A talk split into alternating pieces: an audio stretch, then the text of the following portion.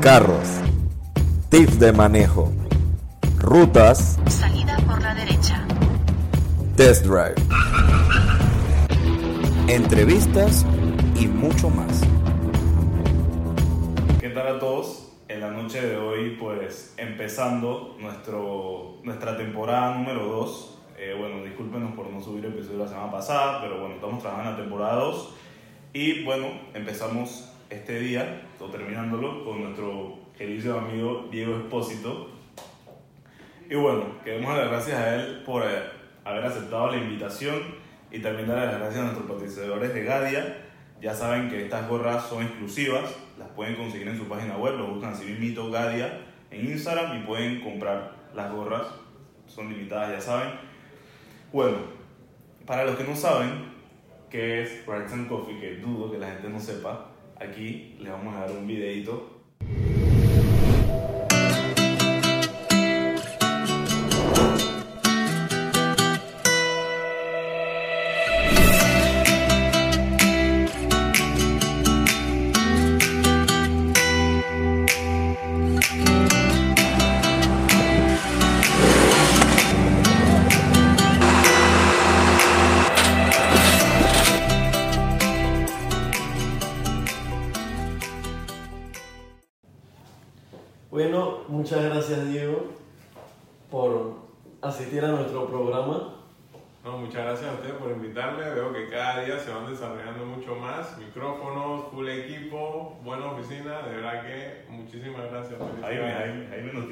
Excelente, Jaime, qué buen trabajo. Gracias, gracias.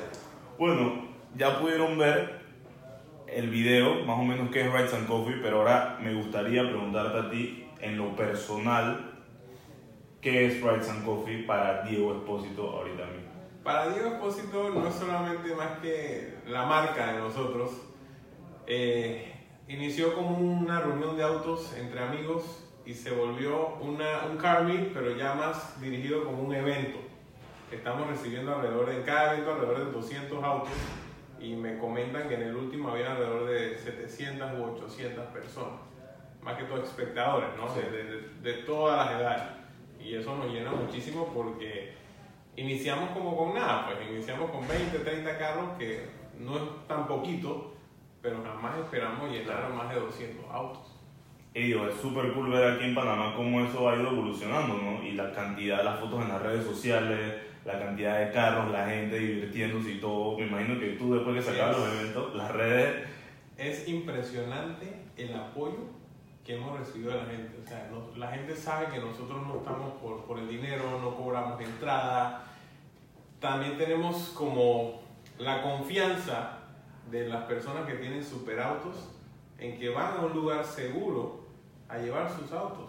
Si tienen un carro de 300 mil dólares, no lo llevan a todos lados. Y aquí sienten la confianza y, y lo llevan y lo lucen y la gente Claro. lo ve. O sea, es un- es un ambiente muy sano. Y siento también que la gente respeta bastante eso del otro, pues como que, ok, tiene como sus límites, no te apoyes o no te pegues mucho al carro. Lo he visto mucho en los eventos y algo que me parece que ya estamos empezando como a, a culturizarnos en ese sentido. Esa es la palabra, culturizar. La gente cada día respeta más y de verdad que esa es la palabra. Sí.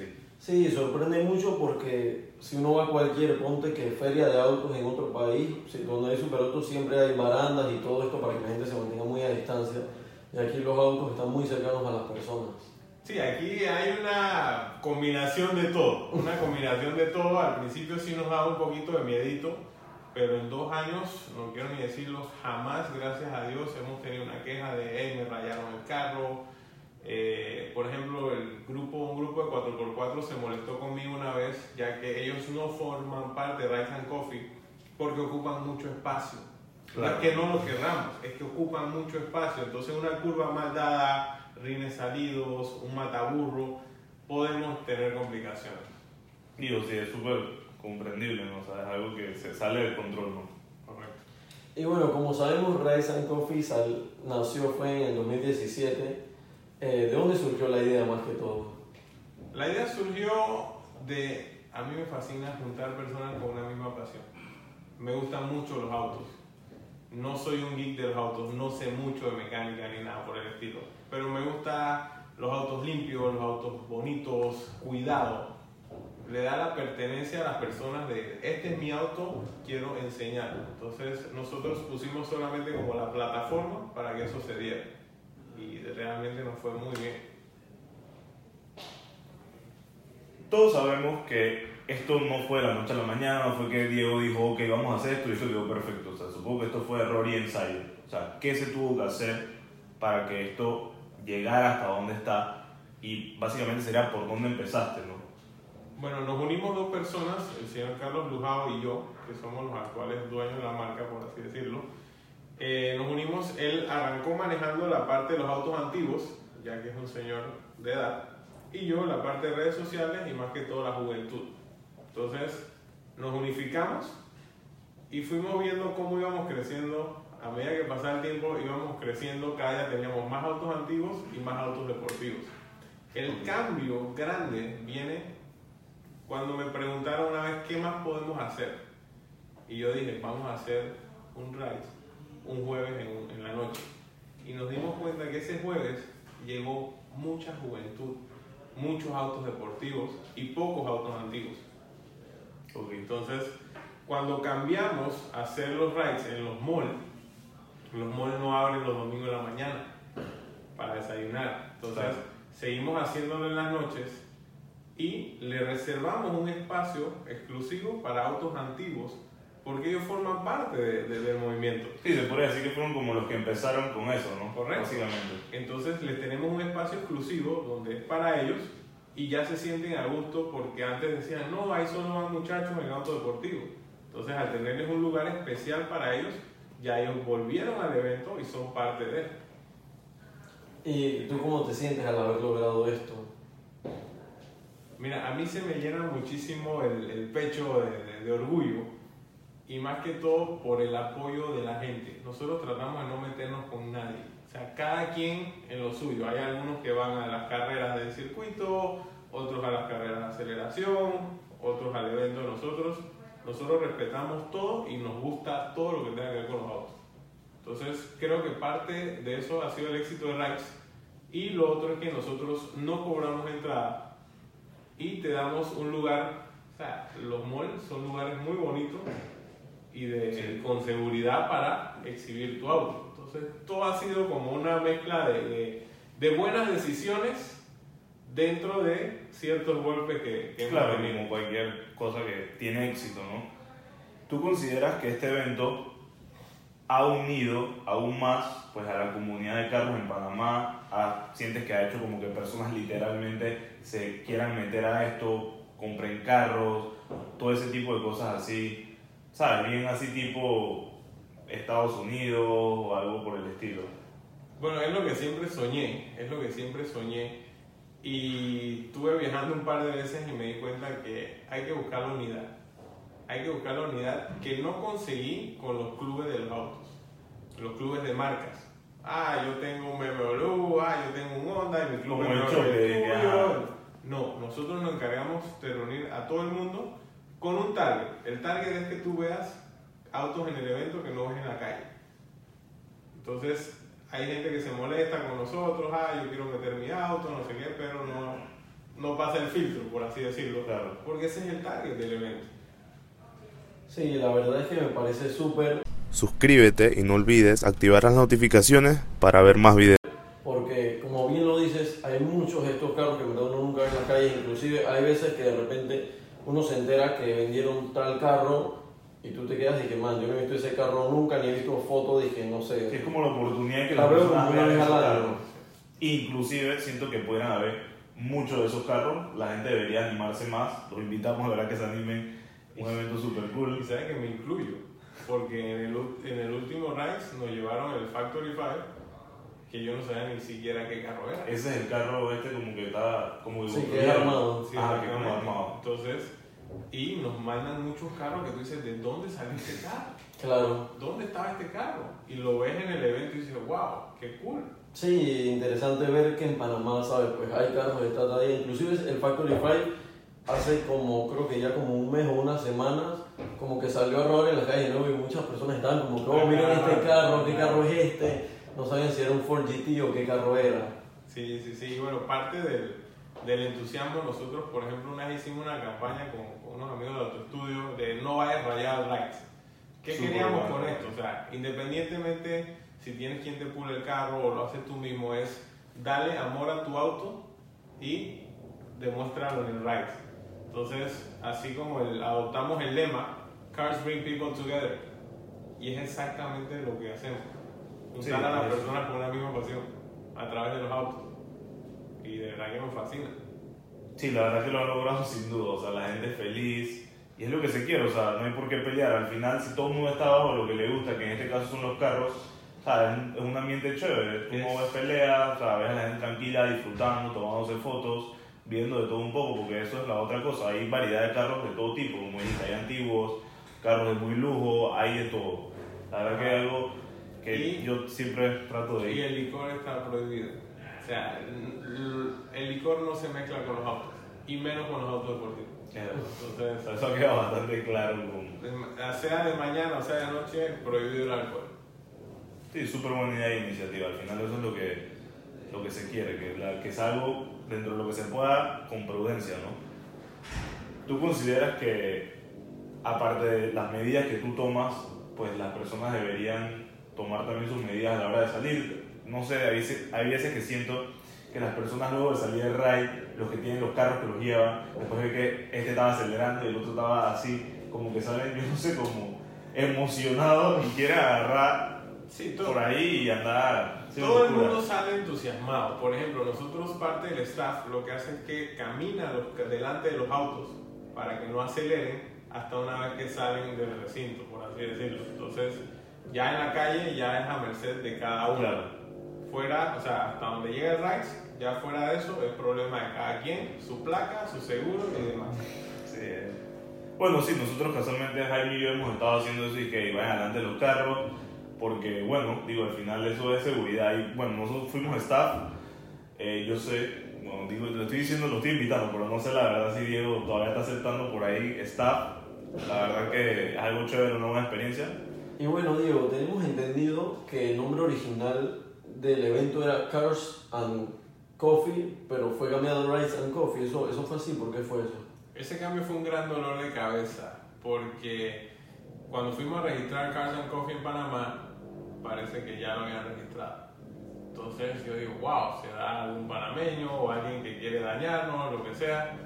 Y cuando la abogada nos trajo el logo, era el logo de Cars and Coffee a nivel internacional.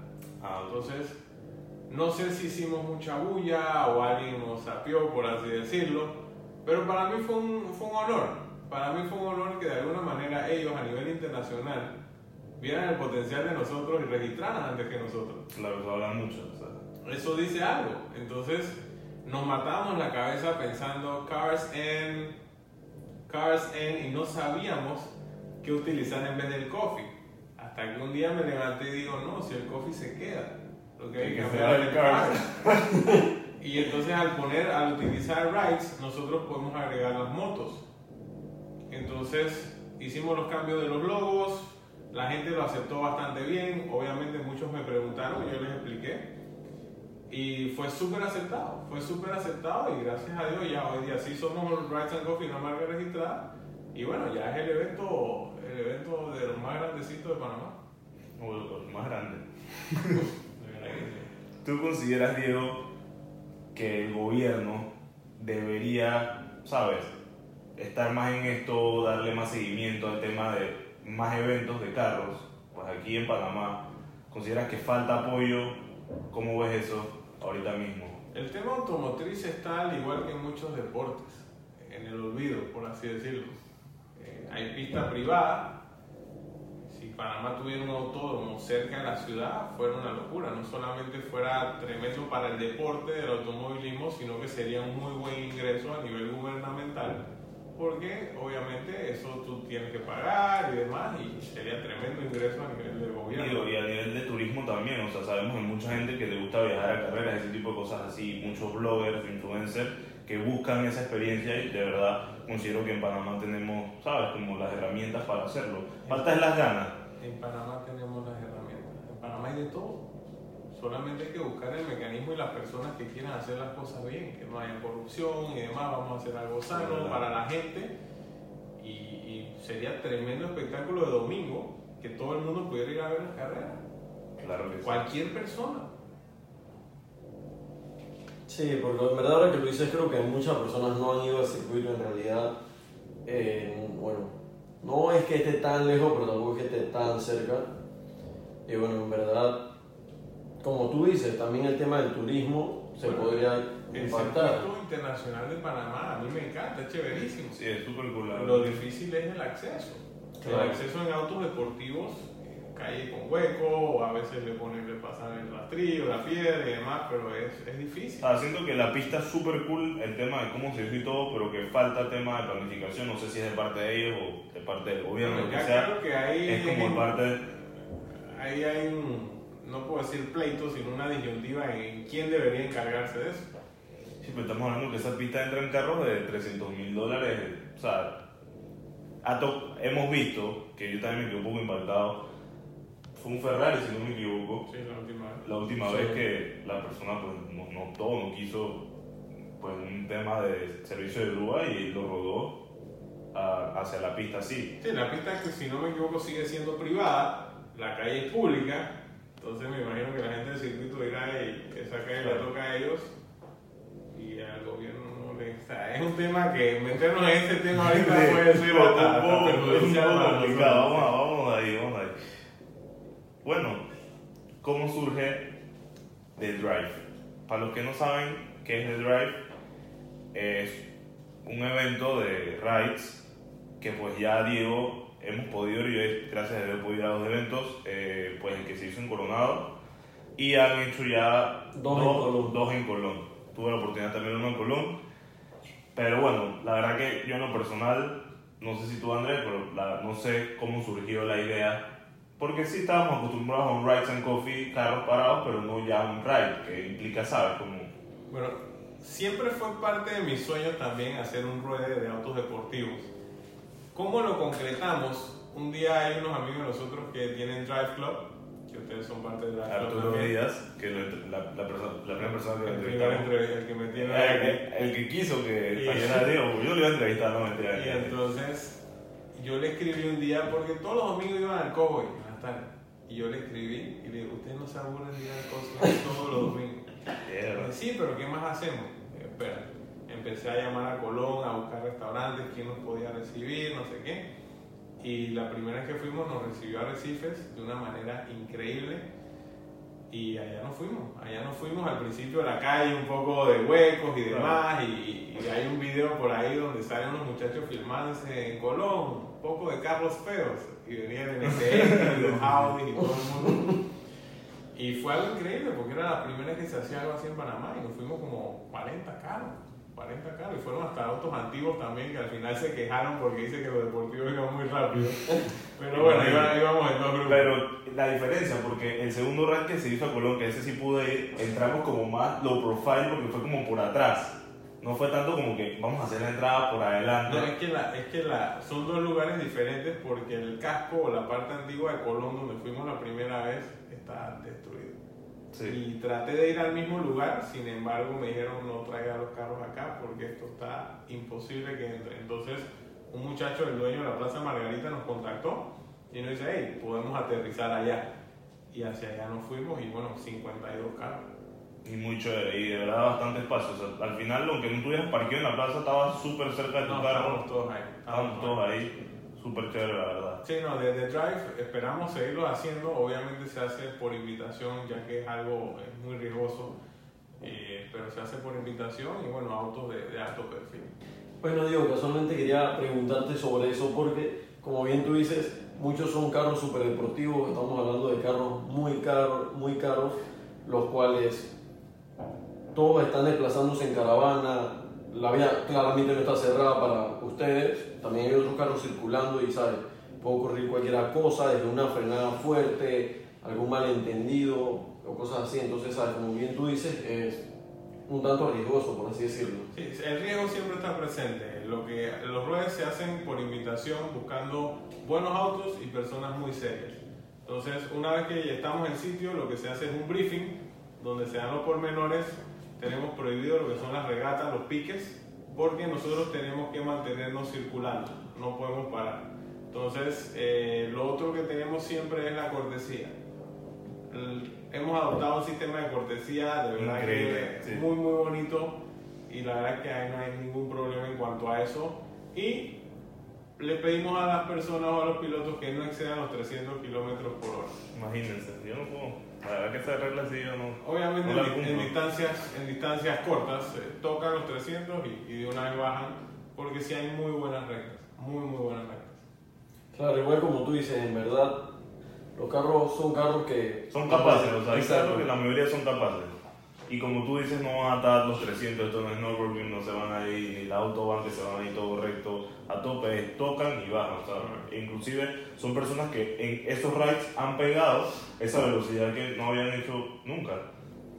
Sí, la verdad es que como tú dices, la calle se, se presta y con juicio me parece que Con esto se está llevando muy bien. Con juicio llegamos todos sanos y salvos a casa. Sí, así mismo. Es la verdad, es lo que ha pasado.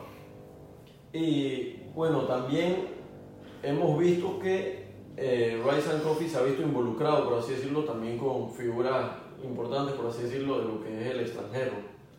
Bueno, hemos recibido a dos personas importantes. Eh, la primera fue Mod to Fame.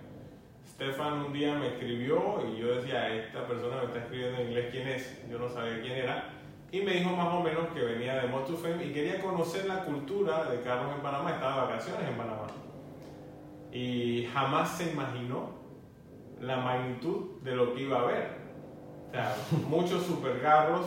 Es más, el video de él en YouTube comienza filmando la placa de los autos para que la gente viera, estoy en Panamá, estoy en América. La gente no se lo Central". imagina, pero está pasando. Exactamente, hay mucha gente que no ve a Panamá, Panamá no está ni en su radar.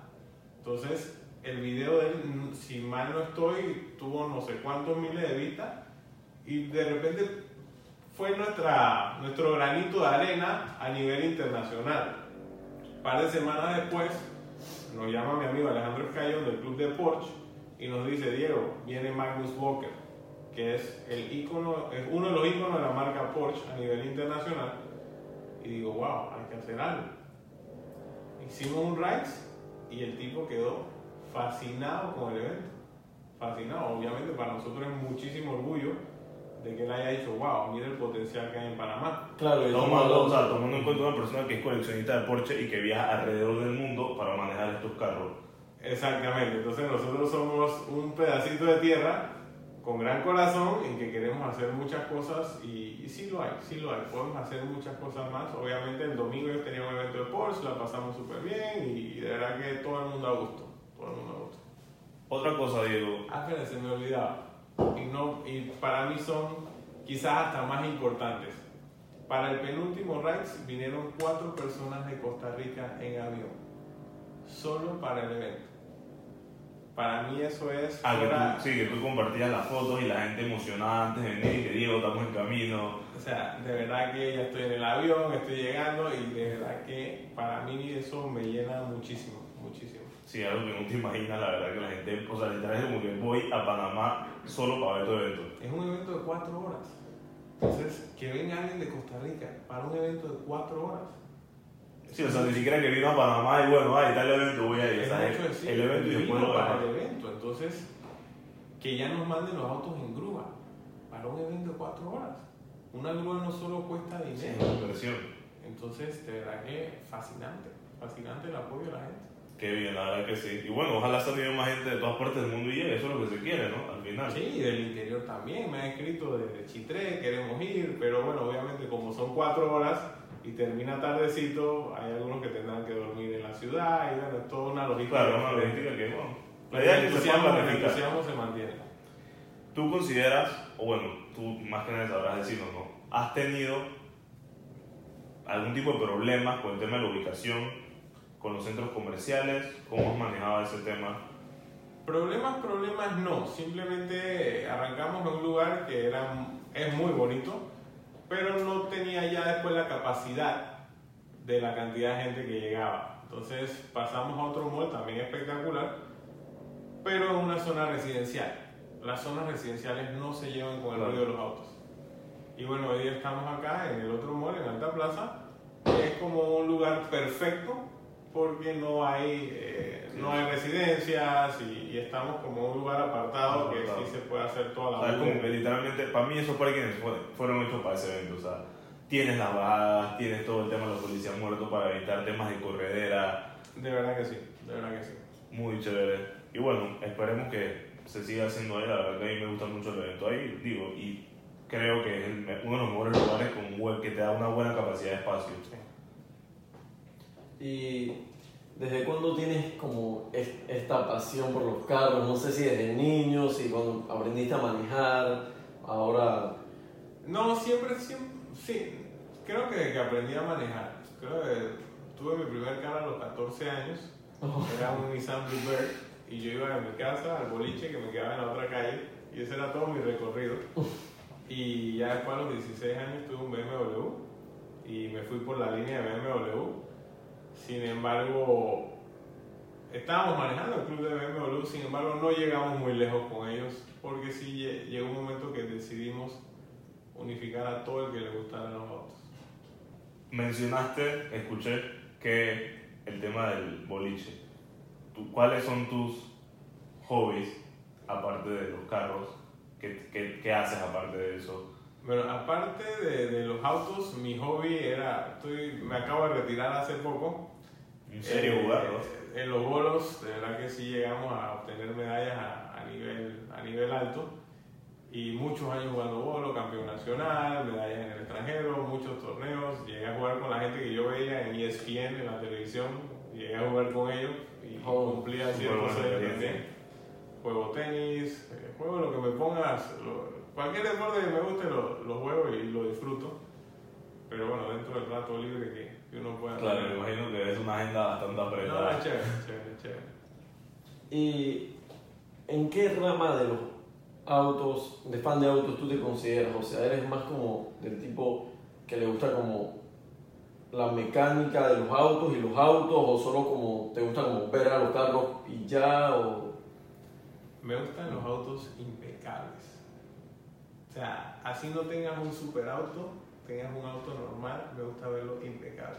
Bajito, sus rines, todo en su lugar. Eso es lo que me, me- me fascina a mí. Yo no soy un geek de los autos, no sé mucho de mecánica, no sé mucho de motores.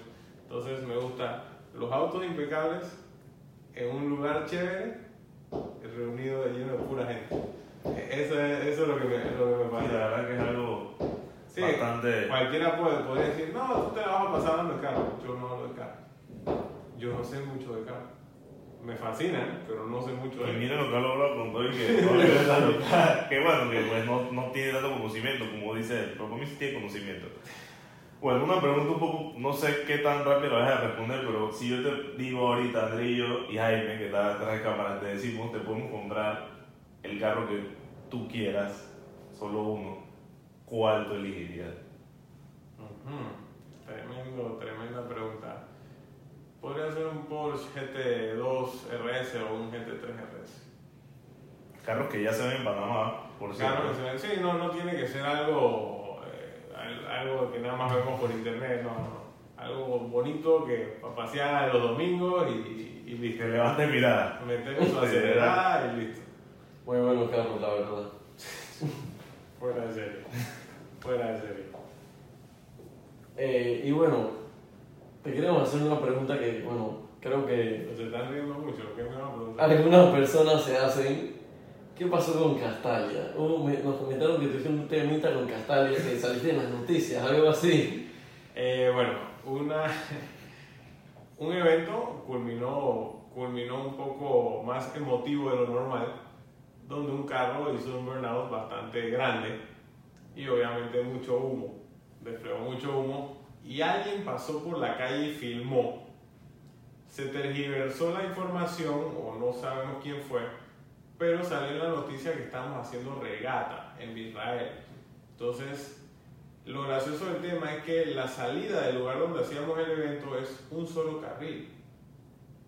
O sea, salía un solo auto, aceleró y se fue. Eh, ¿Cómo haces una regata en un solo carril? Entonces, de Ahí de ahí está el corredor, donde el corredor es un solo carril para entrar, y hay un semáforo del otro lado. Obviamente todo eso está filmado, que nada más es un carro, no es una regata. Una regata son dos, Dos carros.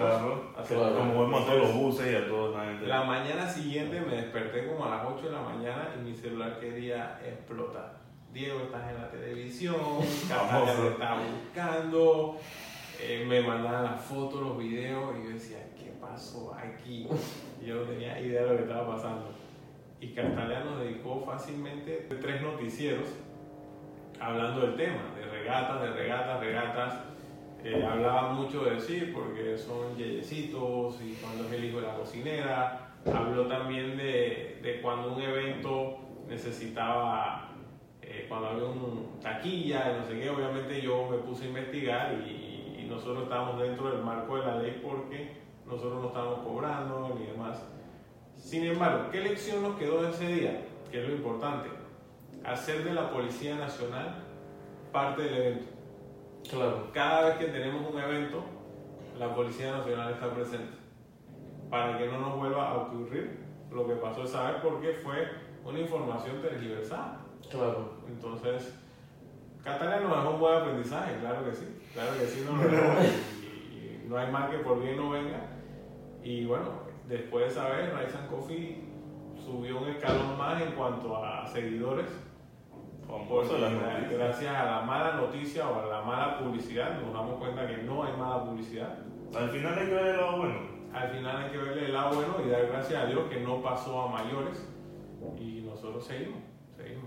Claro, y digo, ya con la policía ahí también la gente, tú sabes, no van a estar pensando en hacer tantas loqueras y cosas así. Nosotros siempre estamos en pro del respeto a la autoridad. Respetamos mucho la autoridad y, y nos gusta que todos los, los que están a- ahí con nosotros piensen de la misma manera. El respeto a la autoridad es, es fundamental. Sí, y es algo en lo que en verdad pienso que, ¿sabes? No solo Rice and Coffee, sino en verdad todo el país hay que trabajar mucho, mucho en la seguridad vial de Panamá Hay también. que trabajar mucho ese tema. Diego, ¿a ti a quién te gustaría que entrevistáramos? Creo que hay alguien que puede ser, que puede aportar, aportar mucho, eh, es gran amigo mío, presidente del Club de Porsche, podría ser Alejandro Escayón. Muy buena persona. que es una persona muy, muy entusiasta. A veces me dice, Diego, quiero hacer esto, o vamos a salir a filmar, o, o sea, de verdad que el apoyo de ese pelado es impresionante. Así como el de Arturo Díaz que me puso hoy aquí, el apoyo de Alejandro también ha sido muy, muy bueno. Bueno, esperemos que, pues, invitarle que acepte venir acá y pasar un rato con nosotros y platicarnos un poco la logística de ese club, porque sabemos que no es nada fácil tampoco. Claro que sí, hacen muy, muy buenas actividades y de verdad que quiero darles las gracias por invitarme. Impecable lo que están haciendo y, sé que seguiremos creciendo en No, la que muchas gracias a ti, Diego. Y bueno, como ya hemos optado por la tradición, aquí siempre queremos dejar marcado pues, la huella de que la persona estuvo acá. Tenemos la primera firma de nuestro amigo Arturo Díaz. Y bueno, ahora Diego Espósito tomando el control ahí de la libreta. Bueno, esto ha sido todo por el día de hoy. Bueno, por la noche de hoy. La vez pasada fue de día con Arturo. Y bueno, espero les haya gustado esta entrevista. Estamos tratando de implementar esto más. Cuando estamos en la temporada 2 también. Ya saben que nos pueden escuchar en Spotify, que es como lo, más, lo principal que tenemos. Pero bueno, si no quieren pagar Spotify Premium o lo que sea, estamos en Apple Podcast y en Podbean. Así que bueno, espero que hayan disfrutado y nos vemos hasta la próxima.